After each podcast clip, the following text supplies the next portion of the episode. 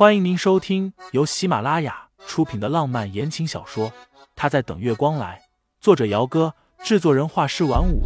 感兴趣的听众老爷们，赏个三连，点亮我的关注，点亮你的夜空。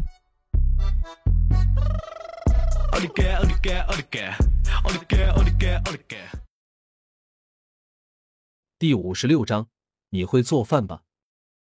他差点忘记了，二哥正在追这姑娘呢。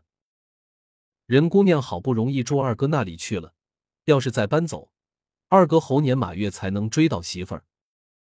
看吧，这种没情商的老男人追媳妇儿都是要靠他们这些优秀的助攻才行的。清新一心沉浸在这件事情到底和叶棠有没有关系里，倒是没有注意到云在中和盛思景的眼神交流。从派出所出来的时候，已经是晚上十点多了。回去的路上，清新有点沉默。如果公寓的事情真的和叶棠有关的话，他到底想做什么？沈清新是真的不懂叶棠这个人的脑回路，不知道他一天到晚的被迫害妄想症到底是哪里来的。想什么呢？耳边一道低哑的男声，瞬间把清新游离的神思一下子给拉了回来。反应过来的时候，车子已经停在了地下停车场里，而开车的那个人此刻正倾着身体，靠得很近。呃，梅梅想什么。清新吓了一跳，鼻端间都是男人身上淡淡的檀香味道，这让他感觉有些不自在。想要往后挪去，结果后面就是锁着的车门，已经没地方给他挪了。下车吧。好在。盛思景并没有什么逾越的举动，淡淡的说完，自己先下车了。哦，清新在他下车之后，抬手拍了一下自己的脸，赶紧解开安全带，跟着下去了。盛思景站在车头旁边等他。清新出来的时候，这男人正在低头看手机。他忽然就想起来了自己打算搬出去的事情，于是抿了一下唇角，开口。对了，你会做饭吧？两个人同时开口，清新只来得及说了两个字，就被男人的声音给盖了过去。会会一点。嗯。盛思景满意的点头，随手把手机给塞进裤袋里。于嫂要请假几天，于嫂不在的时候，晚饭就麻烦沈小姐了。我。清新有点懵了。可是我的厨艺做出来的饭菜，怕您高贵的胃会受不了啊。最后一句他没敢说出来，只是换了一个比较委婉的说法。呃，我是怕我做的饭菜会不合盛先生的口味。没关系。盛思景挑唇浅笑。我不挑食。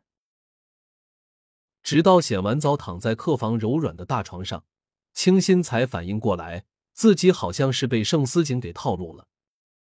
他明明是想跟他说要搬走的事情的，怎么莫名其妙的就答应下来要给他做晚饭了？就自己这个马马虎虎的厨艺。清新苦恼的从床头柜上摸过自己的手机，打开，下载了一个专门教新手做菜的 APP，随意的点开了几个视频，认认真真的看完，好像也不是那么难。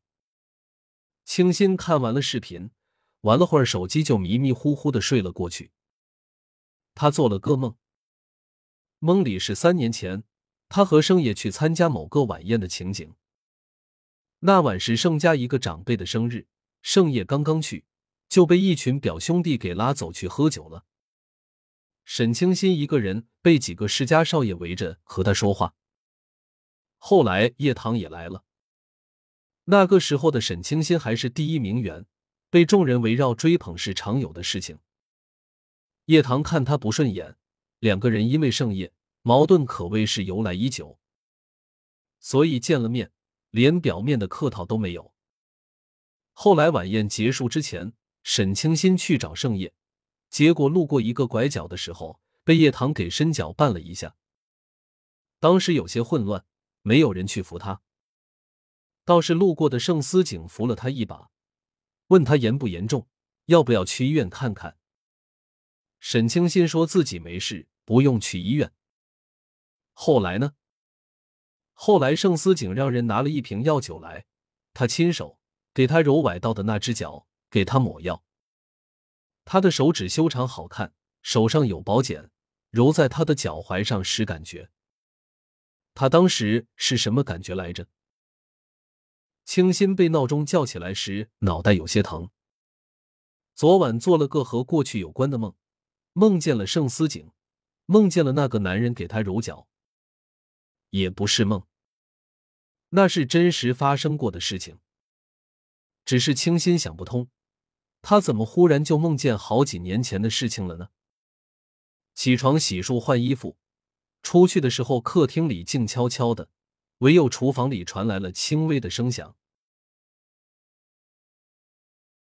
听众老爷们，本集已播讲完毕，欢迎订阅专辑，投喂月票支持我，我们下集再见。